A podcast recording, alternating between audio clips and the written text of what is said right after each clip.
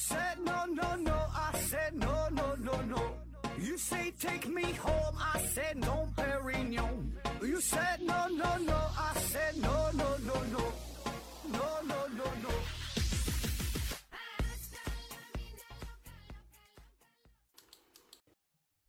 拼命探索，不计后果。欢迎您收听《思考盒子》，本节目由喜马拉雅平台独家播出。继续啊，推理的迷宫系列。今天呢，要聊的是第七章不可能性期望悖论。嗯，我就不按他这个顺序来了啊。书上他讲的这个内容吧，没有我讲的有意思啊。我从一个大伙都能听得懂的，而且估计十有八九也听过的一个悖论说起啊，叫半废诉讼或者叫半废之讼，一个非常古老的悖论。说呢，在古希腊时期，呃，老汪呢办了一个线下培训班，学费呢九千八，专门呢，哎，给你讲法律这个事儿，教你打官司告状这个事儿。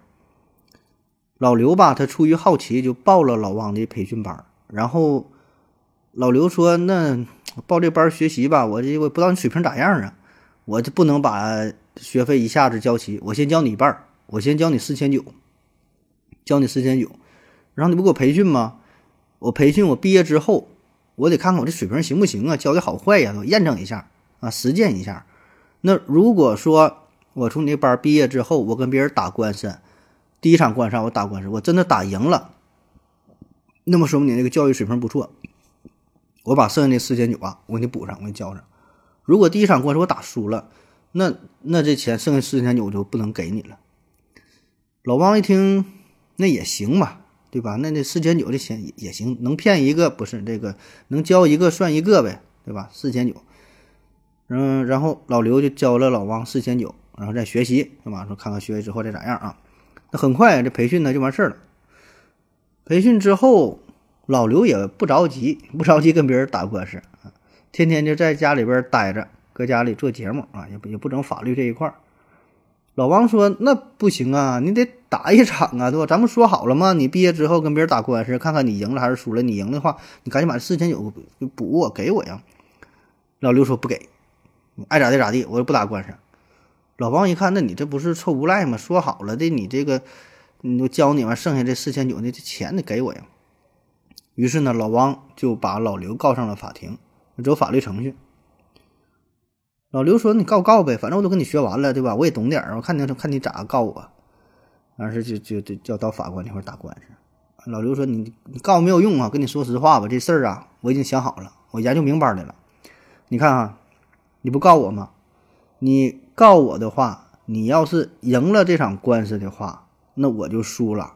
咱之前可签合同了，我打官司要是输了的话，我剩下的学费我就不给你啊。”对吧？那如果说这场官司你要输了，我赢了的话，哎，那咱走法律程序，对吧？咱听法律的这个裁决，对吧？我赢官司了，剩下钱我当然我也不能给你，你告我咋没用？你咋告咋输，钱不可能给你。老王一听说，哎呀，这小子没白学哈，确实这挺有用啊，这学的。但是哈，你别忘了啊，咱也可以反过来说，对吧？反过来想啊，如果这场官司是吧，老王我赢了的话，那咱走法律程序，剩下四千九给我。那如果我老王输了的话，哎，这么你老刘赢了，你老刘赢了，你就赢了第一场官司。咱之前有这个协议在先，说你第一场官司打赢了，剩下的四千九你可得给我。所以你看两个人说的都很有很有道理，是吧？那么这个到底怎么判？哈，这个官司的结局的胜负并不重要，这就是一个假想实验啊。就当时古希腊人吃饱饭撑的没有事儿，想了这么这么一个问题，就是说这个事儿。怎么去解决？怎么去评判呢？怎么怎么出现这种事儿啊？就是半废半废之讼啊，半废诉讼啊。那对于这个问题，向来也是讨论非常多了。呃，不同的人啊，从不同的角度、不同的层面去理解，也是给出了很多的方案，对吧？说的也也也都有道理啊。所以就是还是这句话嘛，就是这个问题本身嘛，其实也并不严谨。因为首先啊，咱就说你老汪你想起诉老刘的话，这个事儿他就。你没有什么理由啊？你凭啥起诉人家呀？你按照合同来看哈，按照合同来说，人家来你这上课，然后也也说好了，我先交一半钱，你也同意了，然后培训之后，如果打第一场官司，人家人家这个赢了的话，剩下钱补你，输了的话，那钱不给你，对吧？你也同意了，但是人并没说我培训之后我就一定要打这个官司啊，人家完全可以不当律师，不打官司，一辈子也不打官司，你也管不着，对吧？我参加你培训班，我是出于爱好，对吧？人家原来是干别的，我只是想学习点法律知识，也无所谓。所以你非要人家打一场官司，这也有点不太合理啊。所以本身这个问题它就它就不成立啊。那如果这个事儿放在现实当中也好解决，法院直接驳回你那起诉，根本他也不不去受理，对吧？你你告人家啥呀？拿啥去告啊？所以这里边无所谓胜负，对吧？本身起诉它就不成立啊。当然咱就不较这个真儿了，对吧？人家这个也不是从这个角度去分析啊。这个重重要的还是悖论带来的一个思辨的过程。那么如何去解决啊？这个解决的方案呢，也都差不多哈，无非就是这么几个思想哈。比较主流的就是说，咱合同的归合同，法律的归法律。比如那法律上说判老王赢了，那就老刘把剩下的四千九给人家啊。比如说判老刘赢了，那四千九那就不给了，对吧？法律层面的事儿，法律之后，然后等这个事儿就是法律结束之后，这场官司结束之后，已经成为了既定事实。才能按照之前签署的协约呀，就叫合同啊也好，哎，按那个去履行。因为如果法院没有给出最后的裁决，所有的东西都是假设，都是没有意义的，对吧？因为之前你们两个人之前签的合同说了，是根据老刘第一场打官司的结果是胜是负，然后决定是否交这个学费，对吧？老刘打赢了那就补，没赢那就没那就没补。所以呢。如果第一场官司没打呢，那你猜这些没有用，必须打完了之后按这个按这个这个官司的结果去履履行。所以呢，相当于两步走。第一步就是法院在法律层面的判决，谁胜谁负就谁给谁钱。第二步根据合同，谁胜谁负再谁给谁钱，两个事儿不发生什么冲突。那好了啊，这个说完了，我们再看另外一个悖论啊，叫七王悖论，也就是这个主题。这个呢。嗯，稍微有点复杂哈，我我尽量说的更复杂点儿啊。说呀，这个有这么一个心理学实验啊，一个心理学实验，让受试者 A 坐在桌子旁边进行一场考试，然后呢，B 呢是相当于一个监考老师站在 A 的旁边，负责整个就是这个监考的过程，然后 B 的手中呢会有一个按钮，这个按钮啊与 A 的。手环是相连接的，这手环是带电啊。如果 B 发现 A 答题答错了，他就会按下这个按钮，手环就会释放微弱的电流，给他带来一个刺激，相当于一个小小的惩罚。这是 A 和 B。然后呢，说老刘啊是呃心理学的主任，他呢是这个考试的主导，会不定期的来到考试的现场，看看 A 答题的情况，看看 B 监考的情况。那如果老刘发现了错误，一看这 A 这种哪哪一块答不对啥的，他就会提示 B 说：“你赶紧摁个钮，电他一下。”老刘是这个角色啊，就相当于是 B 的领导，这是这是一个相当什么教导主任啊，有有有点有点这个意思啊，这整个这个负责这个考试的啊。那么这个实验当中呢，实际上这个 A 和老刘他俩是一伙的。就是 A 答题这个人，他手上的这个按钮的这个手环啊，并没有跟这个按钮是相连通。就当 B 按下按钮的时候，因为在 A 身边，A 他知道，他感觉到疼了嘛，他他他就看到这个摁按钮了嘛，就是装作这个很痛苦、很疼的样子。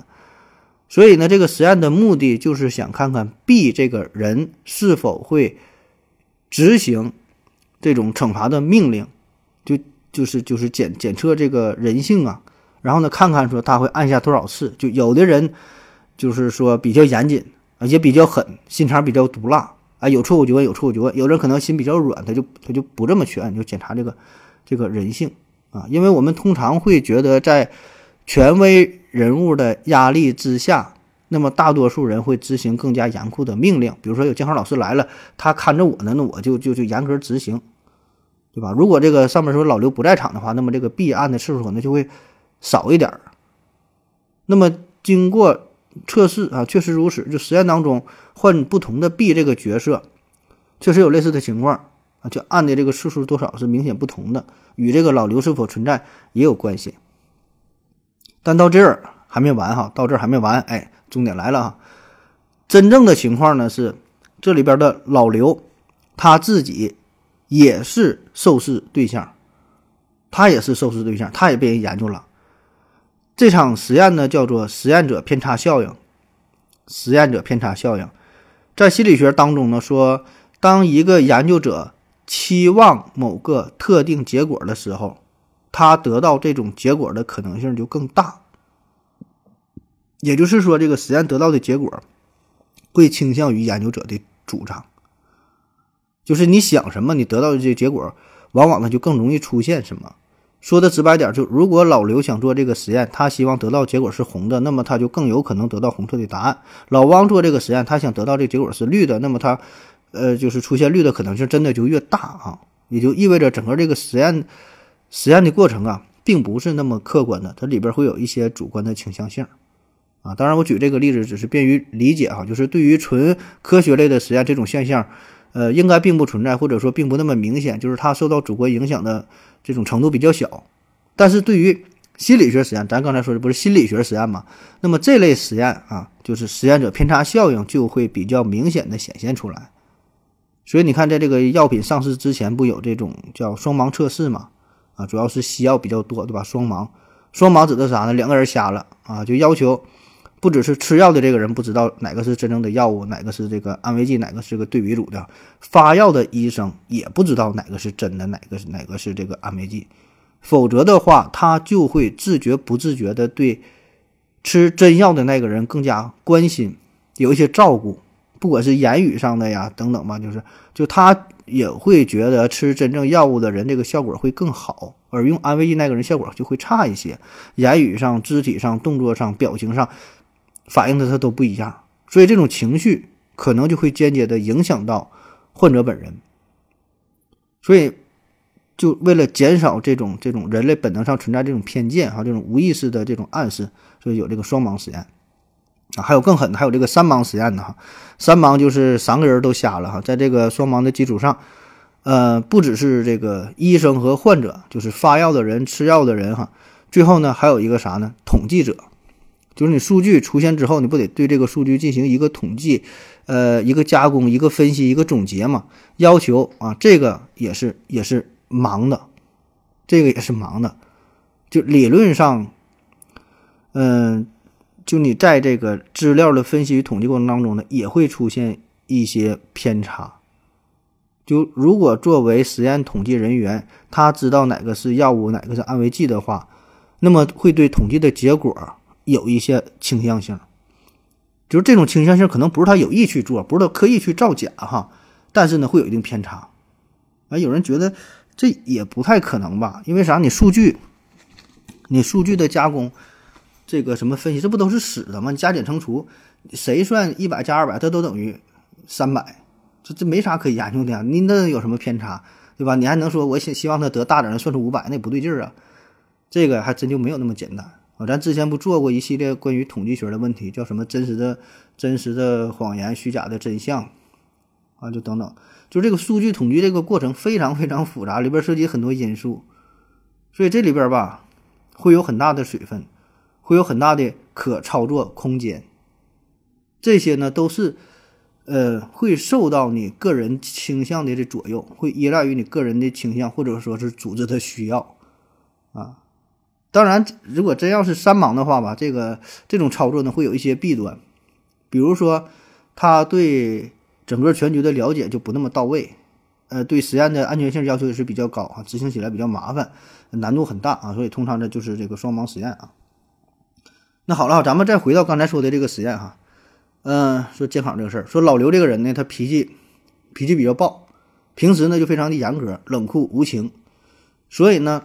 当他参与这个实验的时候，受试者 A 就会受到更多的电击，而当另外一个教导主任，比如说老汪哈，他也参加这个实验啊，老汪性格就非常非常温和、和蔼可亲的，哎，态度非常好。那么这个时候，受试者 A 就不那么容易受到电击了啊，就很容易理解，对吧？所以通过这个实验哈，确实就能够反映出实验者偏见效应存在的，而且挺明显的，就是希望受试者被电击的人，自然呢就能。呃，得出的结论就是这个电击的次数就更多。哎，但是这毕竟是一个小规模的实验，受试的群体它比较少，对吧？样本量比较少，而且这个实验设计的也是比较粗糙简陋，对吧？就不一定说的那么严谨啊，没有什么说服力。然后老王、老汪和这个老刘俩人说：“那真的吧，咱都得出一个这个结论了，咱拉点赞助，是吧？把这个实验做大一些。”然后呢，找到了马云和马化腾，找到二马说。你们给我拿点钱吧！我们现在吧要做一个大规模的实验啊，在心理学上呢叫做实验者偏见效应。因为咱现在基本就得出了一个初步的结论啊，说这个效应确实存在啊，这个研究呢是呃实施性这个可可实施性挺强的啊，意义挺大啊，这不再进一步的验证一下，扩大实验。然后二马呢也同意了，拿钱给他做实验。重点来了哈。那老刘和老汪他俩做完了这场大规模的心理实验之后，确实检查结果就证明了实验者偏差效应的存在，有了更多的证据的支持。但是，于这而来有一个问题，就是通过实验得到的这个结果啊，本身就是实验者所期望的。对吧？老刘和老王他俩一定希望得到结果，证明自己理论的正确，也就是有实验者偏见效应的存在。那么就说明这个实验结果也会受到实验者偏见效应的影响，也就说明这个实验的结果是不准确的，因为受到了实验者偏见效应的影响，是带有偏见的。可是如果这个结果是不准确的话，是无效的话，那么。就没有理由去相信实验者偏见效应。那么我们到底是相信还是不相信呢？到底有没有实验者偏见效应呢？好了，咱休息一会儿。我要跟正南去尿尿，你要不要一起去啊？我也要去。哎，风心，我要跟正南、阿呆一起去尿尿，你要不要一起去啊？嗯，刚才说的这个实验者偏见效应啊，这个只是我们想象当中的一个实验啊。那为了能够更好的理解这个悖论，在现实当中呢，确实有人做了真实的实验。一九六三年，罗伯特·罗森塔尔还有这个福德啊，这俩人发表了一份报告，说呢，有三个研究都显示了有显著的实验者偏见效应的存在啊。罗森塔尔这个人非常有名了，这个咱也应该都听过，叫罗森塔尔效应啊，也叫皮格马利翁效应。呃，还叫什么人际期望效应啊？说的简单点，就是你想啥来啥，对吧？你期望是这样，那结果呢，真的就很容易，更容易就是就是出现你想要的这种结果。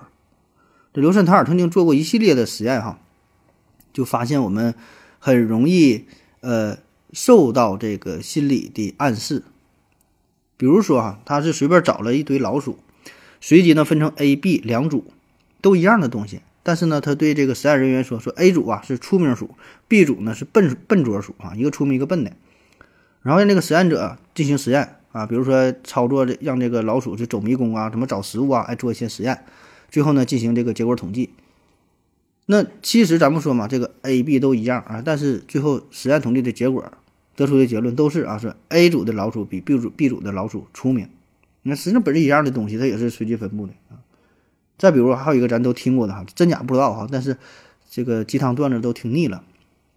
说这个罗森塔尔来到一个小学啊，说进行一个未来发展趋势的测试啊，通过测试之后，呃，他把一一个名单交给了这个学校的校长和老师啊，告诉他们哈，我这名单上的这些学生啊，这都是非常有潜力的孩子啊，会有大的发展。哎，但是呢，只能给你们看，呃，千万别告诉这些学生们，别告诉这些小孩儿，因为啥呢？怕影响大家。对吧？说这些人觉得自己出名了、骄傲了，嗯，那个人就是觉得不行，这个自卑了啥的，别告诉大家，保密啊，你们知道就行。结果呢，过了时间，过了一段时间，哎，奇迹出现了。凡是这个名单上边，就就说的是是这个罗森塔尔打挑的这个学选这些学生啊，学习成绩真的就进步特别明显，表现的非常优秀。但实际上呢，罗森塔尔选的这几个人都是随机选的，根本就没有什么测试，没有啥，随便选了几个人。而且你想啊，这些学生自己他也不知道自己被选上，所以这里边唯一的原因就是这个老师和校长，他们觉得这个小孩能行，所以就会 有意无意的刻意呢有一些关照。那么这样呢，就让这个孩子，哎，可能真就是受到了鼓舞啊。所以你看，这就是权威性的谎言啊，权威性的谎言，这是孩子受到了呃老师受到了这个校长的这个暗示啊。那么这罗森塔尔呢，他就甚至教甚至这个建议啊，说未来再进行针对人类的实验。就不是说科学那种做这个实验，就就是心理实验呐、人类实验呐，就是这这种受主观影响比较大的实验，呃，都应该尽可能的引入自动化的程序，自动化来进行，这样呢可以最大程度避免心理因素干扰实验的效果。然后有人不服啊，有人不服，说的你研究准不准呢？有一个叫做西奥多·瑟诺芬巴伯的人啊，这是一个人啊。他呢就仔细研究了罗森塔尔实验的结果，然后他对里边这些证据啥的吧，他就他就说不对啊，说就不对啊，说你这玩意儿不并不能支持实验者偏见效应啊。他也做了大量类似的实验，并没有发现所谓的实验者的偏见效应。反正两人吵来吵去啊，都在杂志上互相骂啊，发表了很多的文章，不是骂，人正经研究啊，互相反驳。因为你想证明一种理论成立的话，那么你就要确保这个实验具有普遍性。不是说成立一次，是次次都得成立，那才说明你这是一个合格的理论，对吧？你不能说这个实验这几个科学家做，心理学家做，出现一种效应，别人一说就没有，那你这就不叫理论了。你叫理论，必须得有普适性。所以也有人提出来说的，你这种针对于说人类，嗯，心理学、社会学这个实验啊，与传统呃意义上的这种物理实验、化学实验不太一样。针对于人类自身的实验呢，就比如说这种什么什么期望效应，它可能并不具备普适性啊，可能是这样的，就是，呃，就就产生一个问题啊，就是如果我们真的承认所有针对于人类的实验得出的结论是无效的这个结论的话，那么这个结论本身又是无效的，这样又会产生了一个矛盾啊。原文当中啊，对这段有一个注解啊。他说，一个由实验确立的结论只能归为是这个归纳结论啊，而归纳结论并不可能具备普适性。也就是说，这个实验的结论只能对这个实验本身负责。如果你把这个实验的结论外推出去，外推失败，那就是很正常的事儿。换句话说，A 是针对于人类的一项实验，那通过实验我们得出结论。说针对于人类的实验是无效的，那么这个实验结果就是把自己给否定了。但是你不能把这个结论外推出去，说所有针对于人类的实验都是无效的啊。这里还得强调一下啊，说的是无效哈，并不是假的，并不是错的。也就是说，通过一个实验，也许你会碰巧得到一个正确的答案，但是即使这个答案是正确的，但是它也是无效的。啊，相当于瞎猫碰上了死耗子，你可能是碰对了啊，是蒙对了，但并不是实验真实带来的结果。就像咱之前讲的嘛，这个盖提尔理论，就根据一些错误的、虚假的信息，这些数据，哎，最后可能会得出一个符合事实的结果啊。但这并不是因为你的实验啊，你的推导出现的正确的，只是碰巧正确的啊。这个悖论有点绕哈，我们先看一个跟这个悖论一点关系也没有的一个例子啊。说有一个科学家，他捡到了一个苹果，他想实验就做个实验证实一下，看看这个苹果呢是否有毒。如果呢说检测之后啊，这个试纸呢被就是变成变成红色，试纸变成红色，证明它有毒。如果检测的试纸呢是绿色，就代表没有毒啊。但是有一种情况，就是这个试纸的边缘呢有一种辅助色卡，这个辅助色卡这块一旦是变成了黄色。就说明实验无效，就实验失效。如果这个黄色一显现出来之后，不管这个试纸你再变成红，再变成绿，都不准了，不重要了。那说明受到了一定的干扰嘛，无效了啊。当然，它的这个实验结果并不一定是真实的情况，毕竟是实验有失败的时候。那这样呢，就会产生不同的结果，对吧？比如说它的实验结果是红色，实际上。呃，这个苹果确实有毒，那么它就实验的就对了，准确的啊。如果它的结果是红色，那实际情况苹果是没有毒，那说明它实验就失败了啊。再比如实验结果呈现出了绿色，但是旁边这个黄色的辅助卡也亮了啊，说明这个实验就是失效的。所以呢，这个时候即使这个苹果真的是没有毒的啊，这实验绿色不也对吗？但是黄色卡一亮，就说明这个实验已经失效，它只是恰好蒙对了，这就叫失效啊。那我们再看这个期望悖论，有人做了实验，想要证明实验者偏见效应是普遍存在的，他内心也是想让这个实验成功，对吧？谁做实验都想让自己的实验成功，他想做这个实验者偏见的实验，想让这个成功，他也得他也得带偏见，是吧？那么最终的结果呢，就是一种情况，实验的结果没有出现实验者偏见效应，没有出现实验者偏见效应。那么这种情况下呢，又有这么几种可能性：一个呢就是确实没有实验者偏见的存在；一个呢是有实验者偏见效应，但是并不普遍。也就是说，有时候有，有时候没有，恰好他做实验的时候没有出现，他没有发现这个事儿啊。另一种情况呢，就是实验的结果显现出了实验者偏见效应。这个呢又分为两种情况：一个呢就是并没有实验者偏见效应，这个实验结论是错误的；一个呢这是一个无效的实验。因为这个实验本身也受到了实验者偏见效应的影响嘛，就算是得出了一个与事实相符的结论，它也是无效的。那还有一种呢，就是这个实验是有效的，也就是实验者偏见效应确实存在，但是这个这这样就会导致就是导导致悖论了。如果实验者偏见效应真实存在，那么实验就会受到影响，这个结论呢又是无效的啊！不知道说清楚没有啊？反正我自己也是。呃，理解的稀里糊涂吧，就这回事儿吧。反正大体的思路就是说，你通过 A，然后能推导出 B，然后呢 B 呢又能推导出非 A 啊，就产生了矛盾。其实就是这么点事儿啊。但是他是用过用了这个实验者偏见效应这个实验这个例子，嗯，然后推导出来啊。这本来是想让这个应该也能听懂是吧？那说一个比较常见的就是这个第二十二条军规是吧？这个大伙儿都听过，只有飞着，只有飞，只有疯子才能。免于飞行，但是必须本人提出申请。然后你申请的，你能提出申请，说明你就是一个正常人，你就不是疯子了，对吧？二十二条军规，还有像什么说谎者悖论啊，说我现在说的这句话是谎话。还有像这个理发师悖论，理发师说我只给那些不给自己理发人理发，啊，问他是否给自己理发啊。所以你看这类悖论都有一个共同的特点，就是这个悖论当中有一个概念或者是集合，它包含，它是自我包含的，自指啊，自己干自己 DIY。自己说自己，所以这个期望悖论是，他这个实验说这个实验有这个偏见者效应，本身他这个实验也被包含在内了，自己把自己套在里边了，所以这个实验得出结果如果是准确的话，那么反而证明它是不准确的啊，就是这么点事儿啊。好了，咱休息一会儿。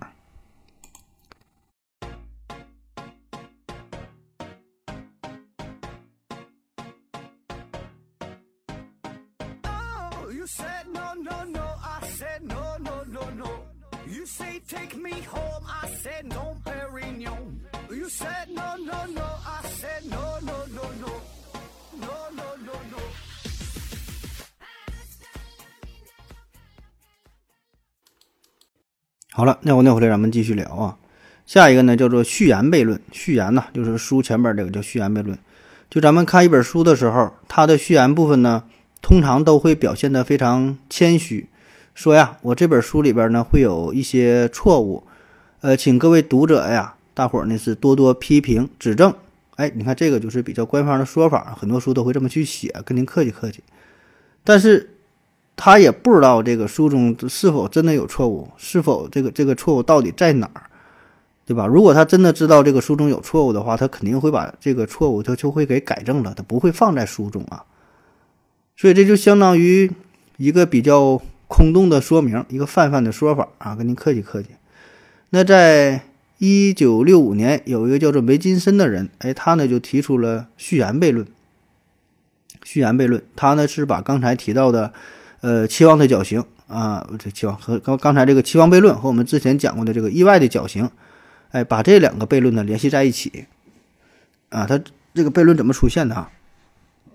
说有一个作者写了一本书，这本书呢不是普通的那种小说，呃，是一本逻辑学的书籍，书中呢会有很多命题，很多判定，他自己呢也检查了这些命题，然后呢，他的朋友跟他说：“哎呀，你这本书啊。”这么厚哈，写了这么多东西，这里边这么多命题，所以啊，你这里边至少得有一处错误。然后这个作者就不服气啊，说哪有错误，在哪呢？哪有错误？你给我指出来，哪呢？哪呢？哪呢啊？那朋友说这错误，我我倒是没没找到错误，但是我就是说嘛，我说你这个书这么厚，对吧？这好几百页、上千页，里边这么多命题、这么多判断，你保不齐哪会儿你就写错了，有个笔误啥的吧？这不很正常吗？也不只是说你这个书有错误，我我看过说什么长篇大论那种那种那种书，它里边都会包含一处两处的错误啊，我是这个意思。那作者一想说，那确实有道理，对吧？你这么多的内容呢，啊，确实是会会有写错的，而且根据他自己的经验，之前也是出版过几本书，那当时也没发现错误，但后来出版之后，呃，也有很多读者呀写信呐反馈啊，告诉他哪页哪行哎存在错误，啊，以前出这几本书都是如此。于是呢，问题就来了哈，他的朋友随机翻开一页。用手挡住这一页的内容，然后问这个作者说：“你相信这一页里边有错误吗？”作者说：“我不相信。”啊，我不相信。那即使是我的文章有错误，也不可能说你一下子就猜对，正好你找的这个就是这个错误，对吧？哪有这么巧的事儿？从概率学上来说，这个事儿不太可能。哎，反正我不信啊。然后他朋友又胡乱翻了几页，又挡上说：“这页有错误吗？这页有吗？”那作者回答都是没有。于是，当他的朋友把这本书都翻了一遍之后，他的回答都是不信，都是没有。可是之前他又认同说这本书当中呢，至少会存在一处错误。然后这就出现了一个矛盾啊。然后呢，为了这个书籍的严谨性，他在这本书的序言当中就加了一句话，他说这本书当中啊，至少会有一处呃错误存在。哎，你看这回说的没没毛病了啊。这人说的很严谨，说我这本书里边至少会有一处错误存在啊。然后那这回的话，如果说这个书当中要是没有错误呢，没有错误，就真的就一个错误也没有呢，那非常严谨，都写对了呢，那么他补充的这句话是不是就不对了？因为他说至少有一个错误嘛，结果书中一个错也没有。这是我们第一步的理解，哎，哎，但是你再继续往往下想哈，那如果一本书当中真的一个错误也没有，他还在序言当中说这本书里边至少有一个错误的话，那么这句话序言当中的这句话恰恰就成为了一个错误，毕竟这句话也是写在这本书里边的，也是这本书的组成部分之一，所以那又说明他这句话是对的。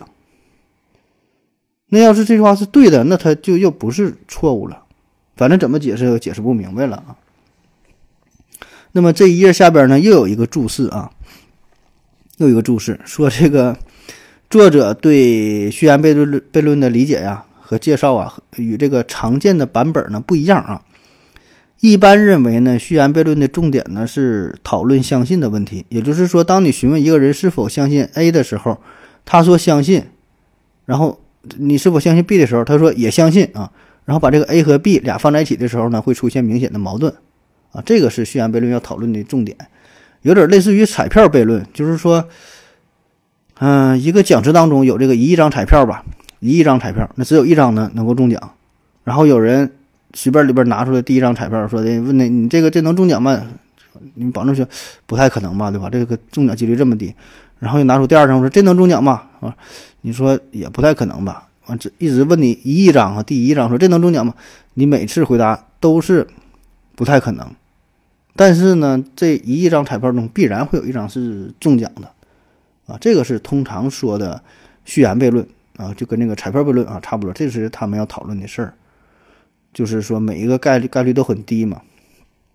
但是在推理的迷宫这本书当中，作者把重点放在了自我否定的问题上。类似于，就是我对你说哈，不要听从任何人的建议哈，包括这句话啊，就是这么出现个悖论。说这个小库尔特·冯内古特啊，这是一个小说家，他有一本书叫《猫的摇篮》。在这本书的序言当中，呃，他写到哈，他说这本书的内容啊，统统都是假的。这本书内容统统都是假的，但这里边好在是啥？他这个是小说。这跟之前说的悖论还不太一样，因为是小说嘛，他把这句话放在了序言当中。他说是这本书的小说的内容里边都是假的啊，并不是说序言当中的内容是假的。所以这个呢，就是避免了矛盾，他没有制止他没说自己这句话是假的，他指后边是假的，所以这样就没有悖论的产生了。那说到悖论这个事儿啊，有一个好玩的事儿啊，就是关于圆周率的计算。那在数学历史上，一直都有人在执着于圆周率的计算，对吧？不断的向后推进。在一八七三年，有英格兰的一位英格兰的数学家叫做威廉桑克斯啊，他呢是花了整整十五年的时间，就纯手工啊，纯手工计算出了圆周率小数点后六百零七位啊，很不简单，做了六算了六百零七位。但实际上呢，它的第五百七五百二十七位的时候就已经不正确了。而这个当时圆周率的计算嘛，它有这么一个特点，就是你每一位。都要依赖于前面这一位的结果，你这个数一算错了，它后边的数自然也就跟着错了。所以呢，第五百二十七位之后，就就全跟着错，就像这个多米诺骨牌似的，你一推后边就不小心碰一块，后边就全跟着倒了啊。那么假设说，假设说啊，回到十九世纪的时候，你现在是一个数学家，也算这个圆周率，你算到了小数点后第一千位吧。假设你算到一千位，那么这个时候呢，也有一个现代人同样也是穿越回去了，然后一看你这个结果，告诉你说的你算的不对，你算的不对啊，这个圆周率第一千位啊应该是九，哎，你算的呢是三，所以你保证是算错了，因为穿人穿越人家穿越回去知道这个正确答案，说完之后呢，这人就消失了，那么这个时候你就陷入了类似于虚言悖论的这种情景，你是从第一位算到第一千位的，一个一个这么去算的，对吧？那你觉得你是从哪一位开始算错了呢？你也不知道，对吧？就是你从第一位往第一千位数的时候，你觉得我哪个数算的都对呀？但反过来，你从第一千位往第一位数的时候，你觉得哪个数好像都是不对的？因为每一位都是依赖于前面这一这一位数的计算啊。那么到底哪一位出错了？你不知道啊？就是就是就是你单独拿出来看都合理，那这放在一起呢就就不对了。然后作者呢又举了一个例子啊。就是把大量的信念聚集在一起啊，因为这个信息量特别大哈，所以呢，他们其中的矛盾呢可能非常隐蔽，我们就很难发现，很难发现。嗯，这话什么意思哈？直接看例子，他是举了这么一个啊，我给他，我给他，我给他转换一下，说有这么一个一万个语句构成的命题，一万个语句哈。听着哈，我念了这一万个语句啊，我就不都念了，念一部分吧，我就念念念念几个得了。嗯，很简单哈，不复杂，一万语句，就是一一万个一万条命题。第一条说老刘是一个逻辑学家，第二条所有的逻辑学家都吃猪排，第三条所有吃猪排的人都是克里特岛人，第四条所有克里岛克里克里特岛人都说谎，第五条所有说谎的人都是出租车司机。就点点点点都是这个句式，你会发现所有什么都是什么。第九千九百九十七条是所有德克萨斯人都是富人。第九千九百九十八条是所有的富人都不快乐。第九千九百九十九条是所有不快乐的人都吸烟。第一万条是老刘不吸烟。所以这个命题如果排列出来，整整齐齐的，一万条啊。那我们很容易就会发现，这里这里边有个矛盾的地方，就是从第一条到第九千九百九十九条，我们可以推断出老刘是吸烟的，对吧？从从第一个老刘是逻辑学家开始，一条条能递推下去吗？推到九千九百九十条啊，说是所有不快乐的人都吸烟，啊，推出老刘是这个吸烟的。然后第一万条说老刘不吸烟，所以我们很容易看出来哈，这这一。一串的结论哈，这是自相矛盾的，自相矛盾的。但是这一大堆的语句当中，如果我们拿走任意一个的话，这个矛盾就消失了。就中间随便拿走哪个都行，因为这个链条它没法传递下去了，是一环扣一环的。啊，所以他举这个例子，就是给我们带来一些反思，就是我们不得不重新审视一下这个真实的世界。啊，第一呢，就是说这里边可能有一些。隐藏的环节是我们没有发现的，我们不知道不知道的。你说一万条的这种这个命题，那中间少一个很容很容易就少了一个两个的，这个这个链条没连上，对吧？我们我们没发现这种情况很容易存在。再有呢，就是即使这些语句都摆在我们面前，但是由于信息量太过巨大，就是一万条，杂乱无章的摆摆在你们面前，摆在我们面前，我们很难从中找出这种逻辑关系，对吧？它不是给你一万条写好的一个一个这么联系，很多时候是杂乱无章的摆在面前，你怎么办？而且我们现实当中面对的问题，它不是这么简单的关系，不是所有的 A 都是 B。啊，所有的 B 都是 C，所有 C 都是 D，这这这这么这么简单这种关系，对吧？还有其他各种形式，什么如果就啊，只有才呀，各种什么充分条件、必要条件呐，假言命题、选择命选选言命题等等等等。所以呢，这些碎片化的东西啊，缺失的信息，杂乱无章的组合在我们面前的时候，我们很难进行一个有效的推理，很难还原出这个真实的世界。最后一小块哈，说说这个。叫波洛克毒气室，波波洛克毒气室啊，嗯，说有这么一个房间，这个房间当中呢会不定时的充满绿色的毒气，里边有毒啊，绿色的毒气。为了警告外边的人员呢，这个房间设计了一个警示系统。这个系统是这样的，就是这个房间嘛，它有一个窗户，透过这个窗户你可以看到，呃，房间里边，房间里边有个指示灯，看这个指示灯是什么颜色，进而呢判断。房间里边的是否有毒啊？当安全的时候呢，这个灯啊就是绿色的，绿色不就是绿色代表通行嘛，就没事儿。那如果这个房间当中充满毒气的时候呢，这个灯啊就会变成白色的灯，白色嘛就是代表什么恐怖啊、死亡啊这种啊，就白色的灯，绿色、白色，设计的挺好，想法挺好。可问题是呢，真正实施起来，就当这个房间当中充满了绿色的毒气的时候，这是毒气本身就绿色的。啊，那么这个时候的灯显示的是白色，但是你白色的灯它被绿色就干扰了，你从外边看里边的这个白色的灯，它显示出的也是绿色的。所以呢，对于外界的人来说，不管这里边是否有毒气，不管是否安全，啥时候看这灯，它都都它都是绿色的。所以这个系统呢，相当于是一个无效的系统。那这不算完啊，那对于这个设计，你看，既然这个系统无效，那咱们进行一些修补的工作。就在这个警示灯旁边安装了一个闭路电视的一个摄像头，这个视频信号呢可以直接传输到房间外的一个彩色监视器上。那么这回这个房间里边是否有毒啊？就可以通过这个监视器精准的传到外面。然后还在这个门上面写了一个警示牌啊，说不要理会通过窗户看到的颜色，我们要以电视监视器反映出的颜色为准。那你看这样，这不感觉就挺完美了啊？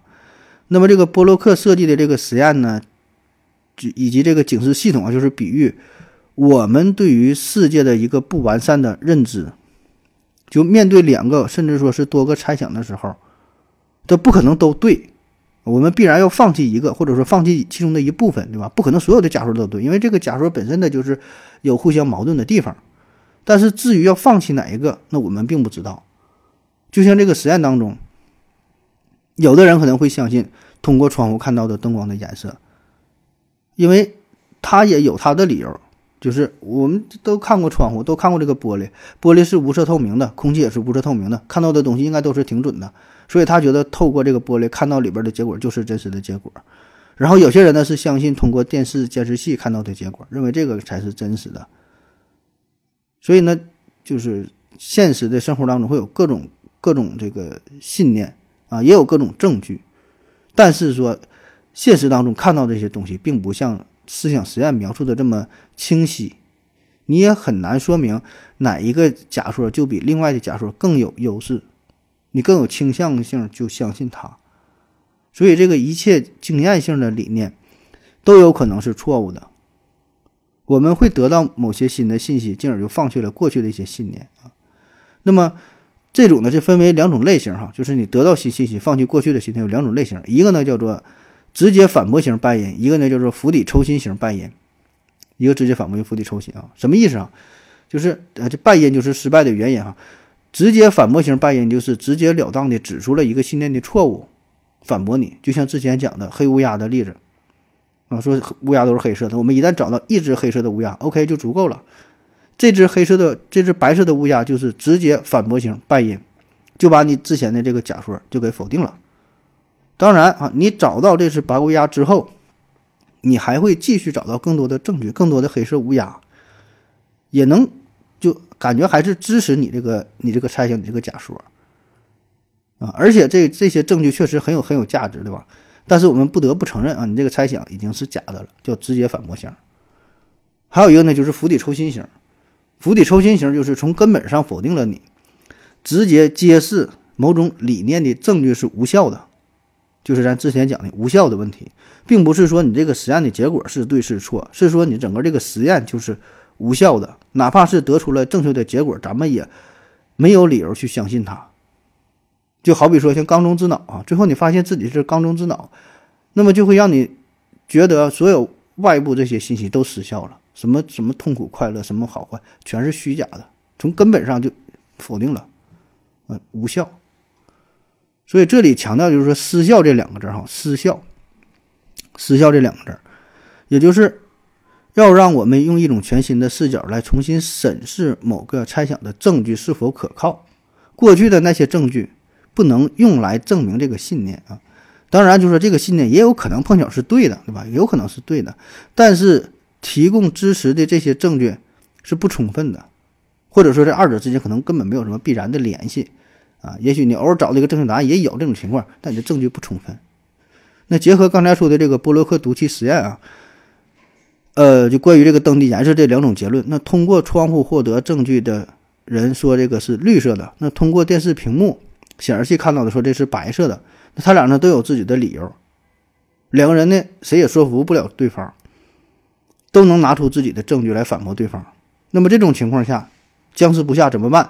哎，就需要通过那个警示牌来解决了，对吧？警示牌上面说着，哎，不要相信你看到的，而要相信，呃，不要相信那通过那个窗户那个玻璃看到的，通要看那个监视器，对吧？这个警示牌的作用，警示牌就相当于釜底抽薪，直接毁灭了通过窗户观察颜色这件事儿，因为上面写了不要看窗户的颜色，对吧？得看监视器。